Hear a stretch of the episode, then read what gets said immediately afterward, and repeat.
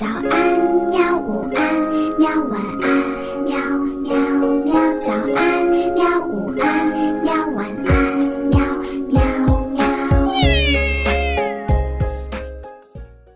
嘿嘿，哈哈，晚安，绘本。晚安，绘本。小朋友们，晚上好。嗯，这个暑假终于过完了，不知道你是不是特别的开心呢？今天呢，一定是去上学了。嗯，今天我们就开始我们继续的晚安绘本。我是秋水微澜。今天我们要讲的故事呢，是来自于美国的彼得西斯的《生命之树》。我们来讲一讲达尔文的一生。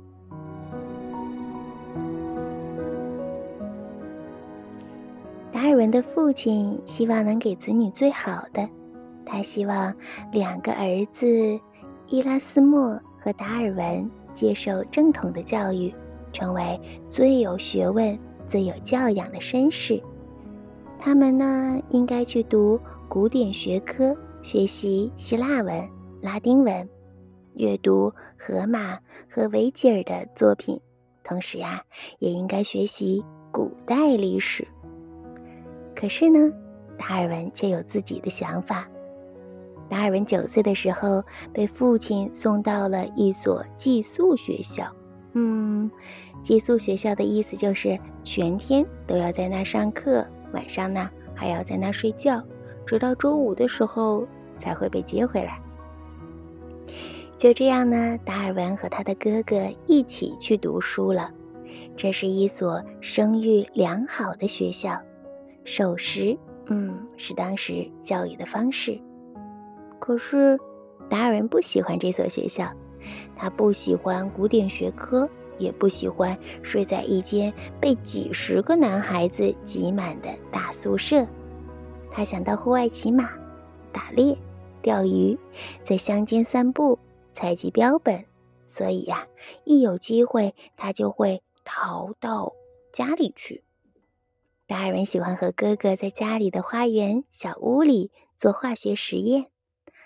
达尔文的父亲呢，希望他能够继承家族的传统，当一名医生。于是呀，他把送到嗯哥哥去读书。那么哥哥读的这所学校非常的有名，是爱丁堡大学，去念了医科。当时呀，达尔文十六岁。他喜欢大城市的精彩刺激，认为医学课程很无聊。他受不了目睹进行外科手术的过程，尤其是替没有麻醉的病童动手术。要知道那个时候呀，麻醉术还没有发明，所以做手术的时候，嗯，好疼啊。达尔文呢，比较喜欢自然科学，嗯。有地质学、动物学、植物学，热衷于骑马、打猎，还有采集标本。可是他不想像哥哥一样成为一名医生，于是呀，达尔文就在两年之后离开了他和他哥哥就读的那所爱丁堡大学。父亲呢，就责怪他：“哎，浪费时间呐。”达尔文的父亲呢，有了一个新的计划。他希望达尔文以后呀，做一个牧师，在乡间拥有一栋优雅的房子。所以，达尔文要先去剑桥大学的基督学院，和哥哥一起学习牧师的课程。他还找了家教，帮助达尔文复习拉丁文和希腊文。达尔文发现其他的科目比较有趣，尤其是植物学教授亨斯勒的课。他仍然喜欢打猎、骑马和采集甲虫。毕业考试的时候，他很用功，以高分通过，这让父亲呐十分的满意。毕业之后呢，他前往了威尔士，开展了一次徒步地质调查旅行，梦想能够远征。加纳利群岛去探险，他认为呀，自己是一名自然学家。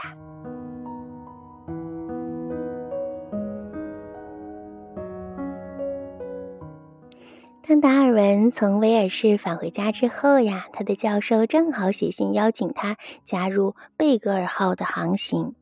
嗯，父亲呢却非常的反对。父亲反对的理由是，嗯，对他以后当牧师的名誉有害。嗯，第二个，这是一个疯狂的计划。第三，这是自然学家的人选。唉，他们已经找过很多人了。但是没有人接受这项邀请，想必呢对这一次的远行有一些反对的理由。还有呢，达尔文说：“哎，第五条是从此以后我再也没有办法过上稳定的生活了。”当然，父亲还会说，船上的食宿非常的糟糕。嗯，还有第七项，这将改变达尔文的职业。而最后一项，他爸爸反。对的理由呢，就是哎，这个行程啊将毫无意义。但是，达尔文还是去了。在出发之前，达尔文给了自己一些安排。他用了五百英镑购买了一个床位，其中呢，三十英镑是他每年的开销。他还买了显微镜、地质学家用的罗盘。望远镜，一箱好用的手枪，一把上好的来复枪，还有呢，就是一些书，比如说要像是地质学的原理呀，还有旅行以及失乐园圣经等等的。当然，他一定是带了地质学专用的放大镜，还有保存标本用的酒精。就这样。达尔文跟着这一架叫做“皇家海军贝格尔号”出去远行了。那个时候啊，达尔文二十二岁。因为达尔文是皇家海军船上的平民，所以啊，不用穿军装，他穿着一般男士的服装。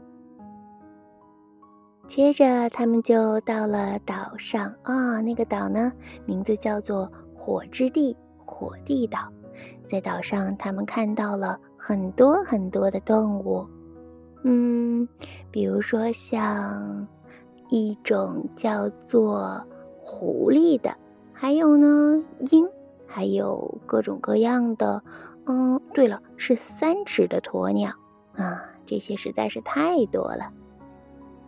后来，他们又到了加拉帕戈斯群岛。在这座岛上，他们发现了不会飞的鸬鹚，哎，还有陆龟。因为各个岛屿上的陆龟都有着不同的外壳。当然了，还有各种各样的鸟，还有蜥蜴，嗯，还有很多。哎呀，我都不知道它们叫什么名字呢。后来，他们返回了英国。达尔文的生活分成了明显的三个部分，第一个部分是公众的，第二个是私人的，还有一些秘密的生活。而这些秘密的生活呢，就是他研究一种有关物种进化和适应的理论。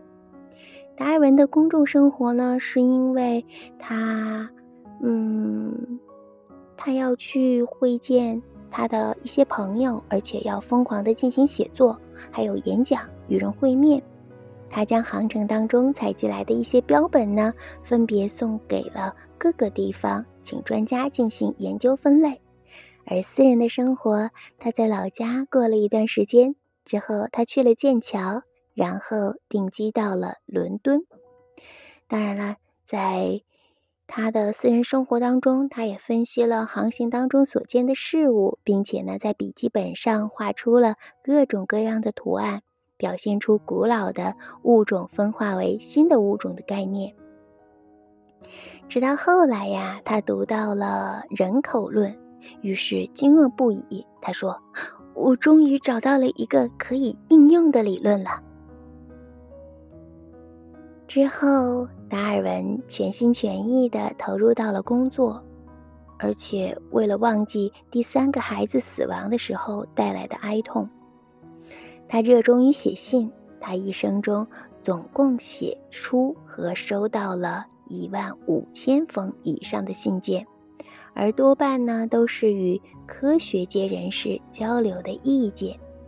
达尔文继续思考他的理论，他综合以前阅读过的资料和研究，再加上科学家为他的标本分类之后所提出的报告，渐渐的，他发展出一个新的理论。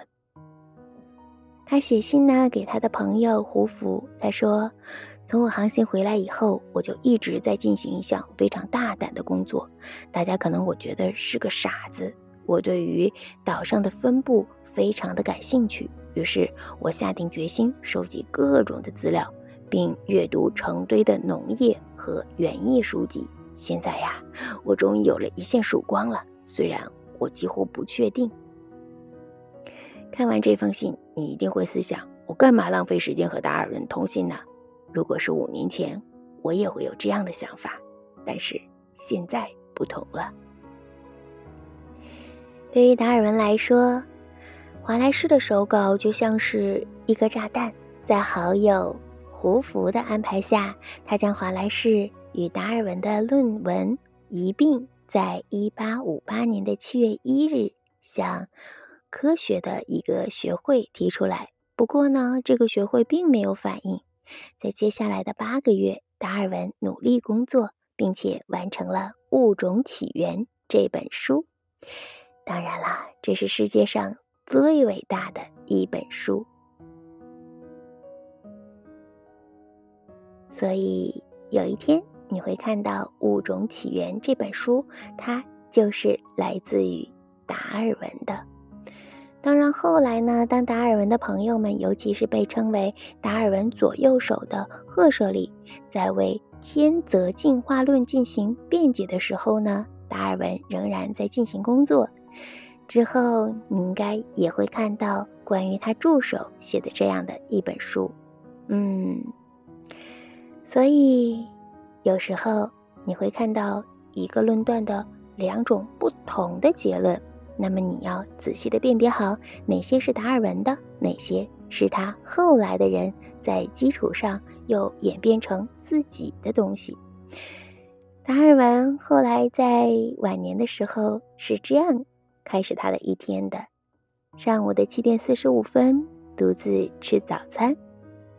八点工作，九点半休息，十点半工作，十二点不论晴还是雨，他都会和他的小狗在石子路上散步，经常停留在花房检查植物实验。下午一点的时候吃午餐，一点半在客厅的沙发上看报。